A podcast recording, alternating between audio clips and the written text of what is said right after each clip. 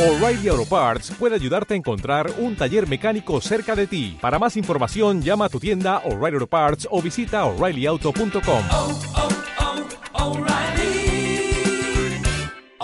Parts. Radio Claret América presenta La llave del éxito en tu hogar, un programa con comunicación eficaz donde usted encontrará técnicas y procedimientos de programación neurolingüística. Con ustedes, la licenciada Edith Franco y el licenciado Leopoldo Franco. Aquí iniciamos. Queridos amigos de Radio Claridad América, muchísimas gracias por estar sintonizándonos a través de su programa La llave del éxito en tu hogar. Muchísimas gracias al Padre Marco, a nuestro compañero Jorge Salazar, Laura Müller, por este trabajo tan importante que hacen para beneficio de todos ustedes, nuestros radioescuchas. Por favor, continúe sintonizando radioclaredamerica.com, en donde encontrará una variedad de programas magníficos para nuestro crecimiento y desarrollo personal y espiritual. El día de hoy tenemos para ustedes la segunda parte de los programas Los Guardianes del Cielo en San Miguel Arcángel. En el programa anterior estábamos platicando con ustedes acerca de los héroes y la importancia que es manifestarle a nuestros hijos realmente en dónde se encuentra el poder, en dónde se encuentra la verdad, en dónde se encuentra la vida. Hablábamos de la fidelidad que tuvo San Miguel Arcángel para con Dios, el entusiasmo y sobre todo cómo a través de su fortaleza eh, pudo convencer o pudo inducir o liderar a todos aquellos ángeles que en algún momento de, de la batalla se encontraron en un proceso de confusión. Entonces él les manifestó precisamente cuando se revelaron la fortaleza y el poder para pelear en esa gran batalla en el cielo y que gracias a esa fortaleza y a ese poder inspiró la valentía en los demás ángeles a quienes se unieron a su grito de nobleza. ¿Quién como Dios? Desde ese momento se le conoce como el capitán de la milicia de Dios. Recuerden, el primer príncipe de la ciudad santa a quien los demás ángeles le obedecen.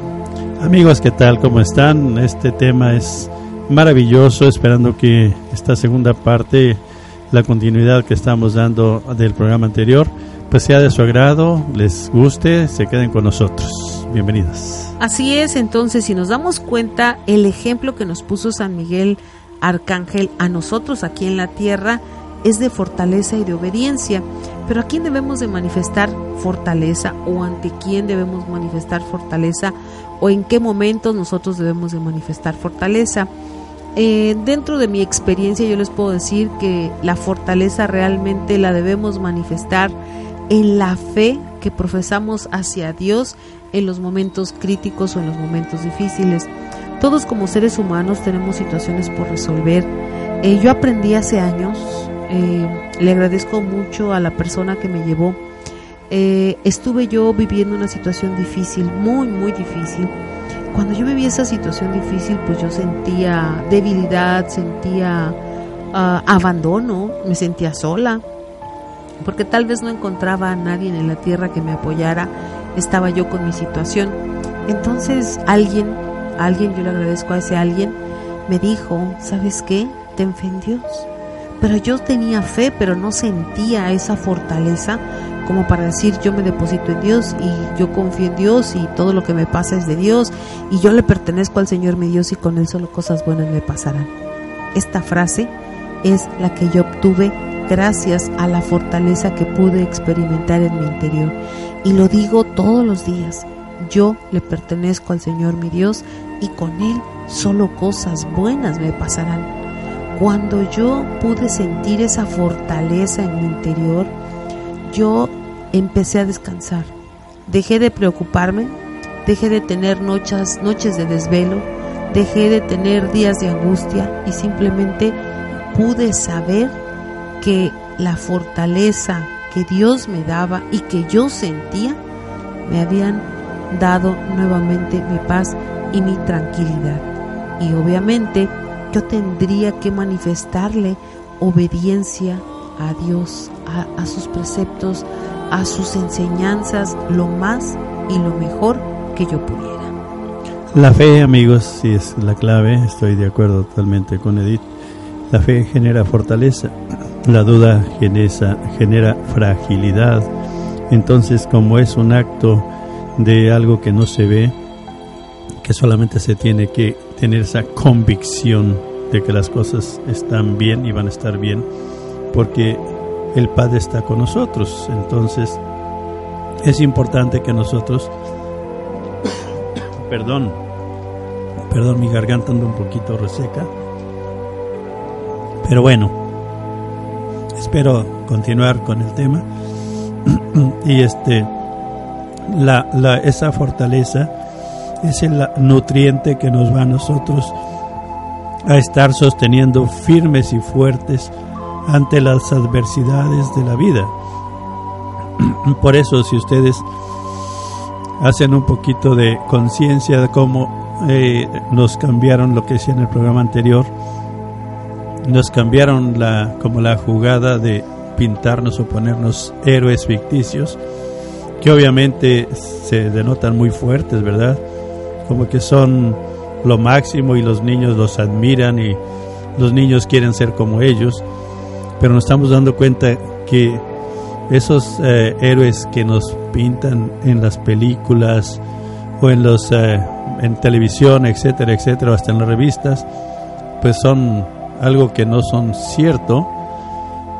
Y, y, y los héroes verdaderos, los que sí existen y son eternos y que son reales, obviamente no se hacen presentes en el cine ni en las revistas ni en esa forma tan fácil que nos ponen mas sin embargo, esos héroes son los que tenemos que nosotros cimentarles en la mente y en el corazón de nuestros hijos, que existen y que están presentes aunque no los veamos. Esa fe, esa fe que está haciendo tanta falta en la actualidad, en las nuevas generaciones, son las que nosotros tenemos que trabajar, tenemos que educar y tenemos que fomentar en nuestros seres queridos para que en esa fe y en esa confianza se viva en la fortaleza ante los momentos difíciles que se presentan en nuestra vida. Y es ahí donde salimos avantes, es ahí donde nosotros podemos realmente enfrentar los retos de la vida cuando nosotros tenemos esa fe bien cimentada desde lo más profundo de nuestro ser. También amigos se dice que la veneración que ha habido a San Miguel de Allende, a San Miguel Arcángel, perdón me acordé de San Miguel de Allende, eh, es un bello pueblo en el, en el estado de Guanajuato. Fabuloso. De Guanajuato. Hay una iglesia impresionante, preciosa en honor de San Miguel Arcángel. Si algún día ustedes tienen oportunidad de visitar México, vayan a Guanajuato, San Miguel de Allende, es una grata experiencia, además es un pueblo mágico. Yo creo que, no quiero exagerar, pero a lo mejor el 50% de su población es gente retirada de los Estados Unidos, es un lugar muy seguro, muy bonito, que merece ser visitado por todos nosotros y sobre todo esa iglesia es una iglesia magnífica, hermosa, maravillosa. Se dice que precisamente esa veneración a San Miguel ha sido de muchísimos años. Imagínense, dicen que desde el emperador Constantino eh, le atribuyó a, a, San Miguel muchas de las victorias sobre sus enemigos y por honor a él le construyó su templo cerca de Constantinopla. Es una magnífica iglesia que está creada en su honor y dice que se dice que desde hace muchísimos siglos esta se convirtió en un lugar de peregrinación, o sea que mucha gente iba a rendirle culto, a venerarlo, a amarlo, a adorarlo y sobre todo muchos enfermos dicen que recibieron su sanación gracias a la intercesión de San Miguel. San Miguel también ha formado una parte muy importante dentro de la vida de nosotros y dice que continúa su ministerio angélico en relación a nosotros como humanos hasta que el ser humano muere nos lleva a través de las puertas celestiales, o sea, no abandona al ser humano. Él está como que en espera y lo va protegiendo para que el enemigo de Dios no se haga presente en ese caminar al momento en que muere hasta llegar a las puertas del cielo. Tenemos un guardián sumamente bueno, fuerte, eh, lleno de, de amor hacia nosotros y hacia Dios. Definitivamente yo vivo en esa fe sabiendo, estando convencido, aunque no lo vea, pero lo creo. Es, es mi fe, es mi fe total y completa en que Dios nos ama tanto como sus hijos que nos pone ángeles. Él crea esos ángeles para nosotros. Muchas veces el ser humano no valora lo que es, es la creación divina, es la creación del Padre, y muchas veces ven a los ángeles como algo mucho más elevado y grande que nosotros. Y eso, ese demérito que la persona tiene, ese, ese falta de valor hacia sí misma, muchas veces lo hace que se comporte de una manera no adecuada. Pero si nosotros nos damos ese valor de hijos del Padre, hijos de Dios, y que nos pone a los ángeles para que nos protejan y nos cuiden, si nosotros caminamos con esa fe, esos ángeles pueden hacer y cumplir la misión para la cual fueron enviados y creados para cuidarnos. Pero cuando una persona duda, obviamente nuestro ángel no puede hacer nada porque la persona no está rechazando, estaría rechazando el regalo divino del Padre. Entonces, cuando le pasan cosas a una persona es porque precisamente le está faltando esa fe de que está ese ser divino cerca de nosotros, cuidándonos y protegiéndonos. La fe nos puede salvar, la fe nos puede salvar de muchas cosas y por eso el atentado más grande es la duda y la falta de fe que viene ahí en contra de lo que es la creación divina. Yo los invito a que incrementemos nuestra fe y la confianza de que el Padre siempre está presente con nosotros a través de esos ángeles que Él ha puesto para que nos guíen. Aclaro, esa es mi fe y me ha funcionado muy bien y me funciona muy bien y cada vez que quiere llegar la fragilidad a mi vida, yo afianzo mi fe, invoco a Jesús, que es mi, mi redentor, es mi, mi ser que yo confío en Él tanto y sé que el ángel que Él puso guardián para mí está presente, apoyado siempre por el Padre, por nuestro hermano Jesús y en este caso por la Santísima Virgen María. Se dice que también San Miguel eh, nos defiende y protege nuestras almas toda la vida. Él es el, nuestro defensor y es quien protege nuestras almas de que no se pierdan. Aquí hay algo muy importante, dice que de una manera especial Él viene y nos protege a la hora de la muerte y que su oficio, o sea, su actividad más importante es recibir las almas de los elegidos al momento en que se separan del cuerpo. Mucha, yo he escuchado muchas interrogantes acerca de qué pasa después de la muerte, que cuántos minutos todavía sigue el alma en nuestro cuerpo, que han hecho experimentos donde se ve que el cuerpo tiene una disminución de peso en el momento después de ciertos minutos, alguien dice que son algunas horas, pero lo más importante es que no importa si es un minuto, si es un segundo, si son dos, tres, cuatro horas, lo más importante es que desde el momento de la muerte San Miguel está a un lado de nosotros. Yo ahorita me estoy acordando cuando yo era niña mi abuela decía que San Miguel siempre debería estar en la cabecera y que siempre estaba en nuestra cabecera y que siempre estaba en nuestra cabecera. Entonces, amigos, lo único que tenemos que hacer es encomendarnos a Él para que proteja nuestras almas, para que nos proteja nuestro cuerpo aquí en la tierra y que siempre nos acompañe para que nos defienda del peligro y del enemigo. Efectivamente, yo creo que también esa sabia frase de su abuela. Mi abuela María. Ella, yo creo que eh, se refería no nomás en la cabecera de la cama, yo creo que tiene que estar en la cabeza de nosotros, en nuestra mente, siempre consciente de que Él está con nosotros y que está presente en todo momento y todo instante de nuestra vida. Si nosotros viviéramos con esa fe, no habría el temor a perdernos, simplemente habría esa convicción de que nosotros estamos protegidos y que con esa protección nada nos puede pasar siempre y cuando nosotros aceptemos esa protección.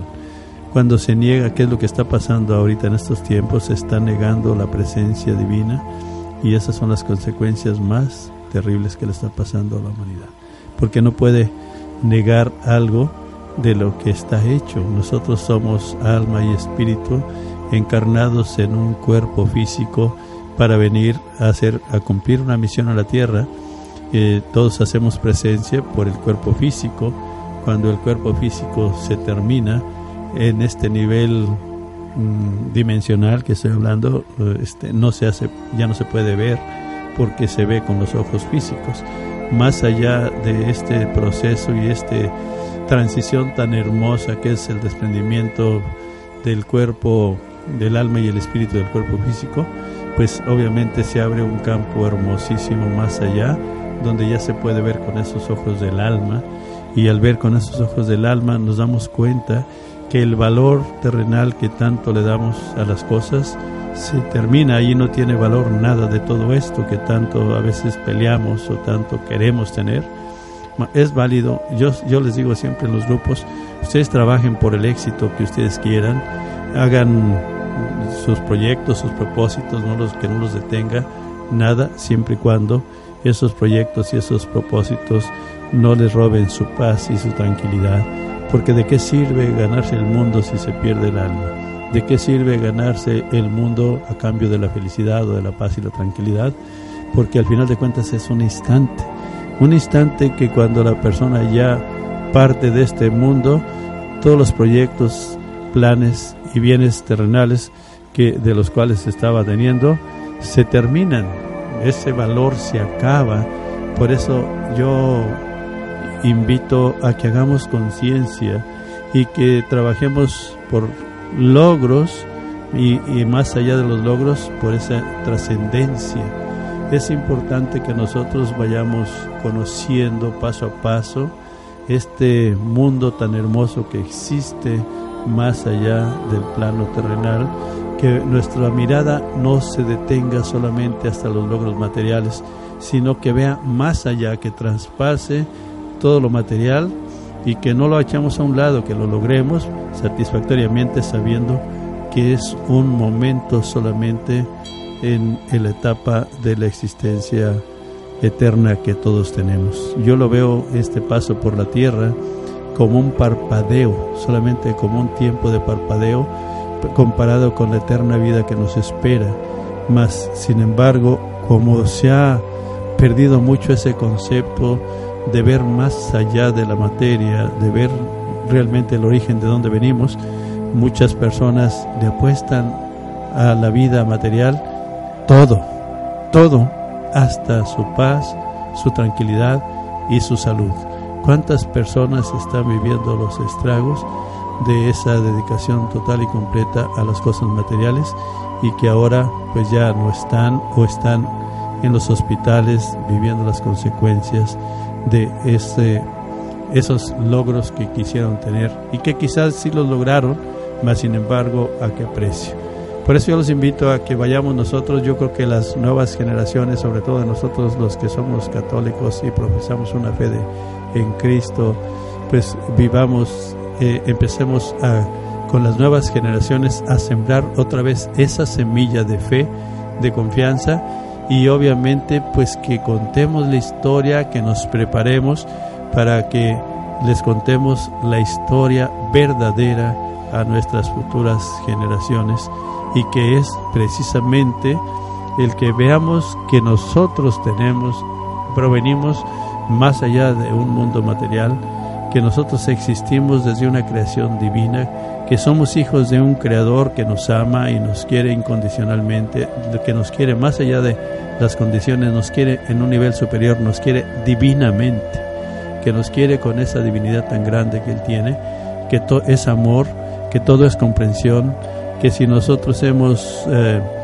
cometido faltas, pues que ya paremos de estarnos culpando porque precisamente el enemigo quiere que nos sintamos culpables, que nos sintamos no merecedores del amor divino y el Padre quiere que nos perdonemos, que nosotros eh, olvidemos eh, un pasado como fe, que nos consideremos inocentes de esos hechos y actos porque somos buenos, porque no creo que alguien de los que me están escuchando sepa que se equivocó y quiera volver y está arrepentido, quiere volver a hacer la misma falta, simplemente ya aprendió y tiene que tendría que em, pues eh, perdonarse para que precisamente se crea merecedor de ese cuidado, de ese de ese mundo hermoso de los guardianes del cielo que siempre van a estar presentes para guiarnos cuando nosotros estemos dispuestos.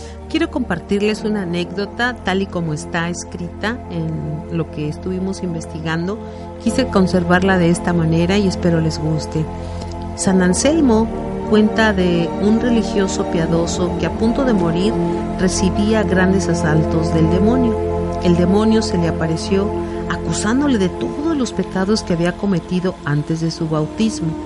San Miguel se aparece y le responde que todos esos pecados quedaron borrados con el bautismo. Entonces, Satanás le acusa de los pecados cometidos después del bautismo. San Miguel le contesta que estos pecados fueron perdonados en la confesión general que hizo antes de profesar.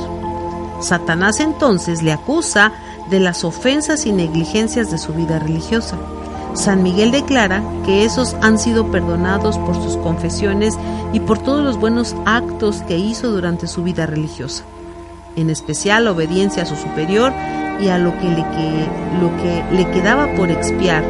Lo había hecho a través del sufrimiento de su enfermedad, vividos con resignación y con paz. Y es así, amigos, como en ese momento San Miguel expulsa nuevamente al fuego del infierno a Satanás para que se vaya y se desaparezca de esa vida, de ese religioso piadoso.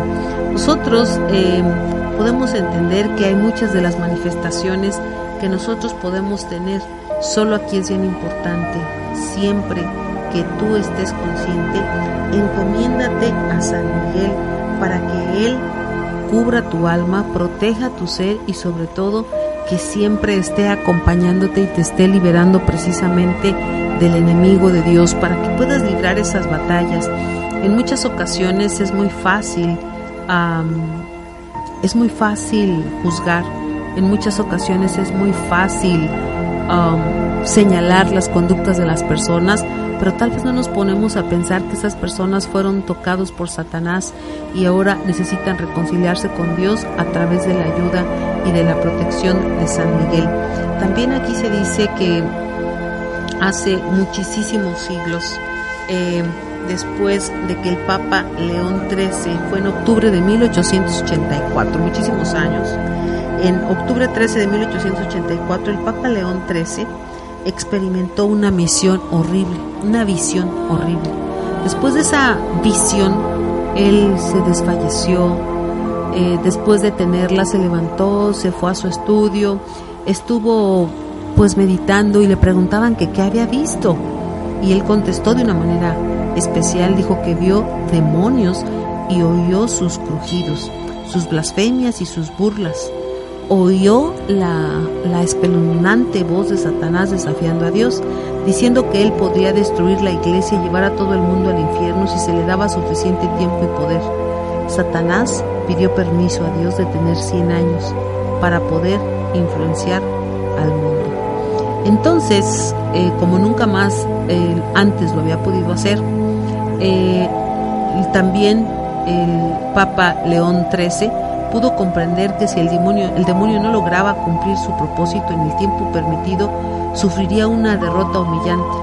Vio a San Miguel Arcángel aparecer y lanzar a Satanás con sus legiones en el abismo del infierno. Y después de esto, llamó a, a su secretario para que la congregación de ritos mandara como eh, un, un mandato a todo el mundo que tenía que ser esta oración después de cada misa y con esto nosotros cerramos nuestro programa.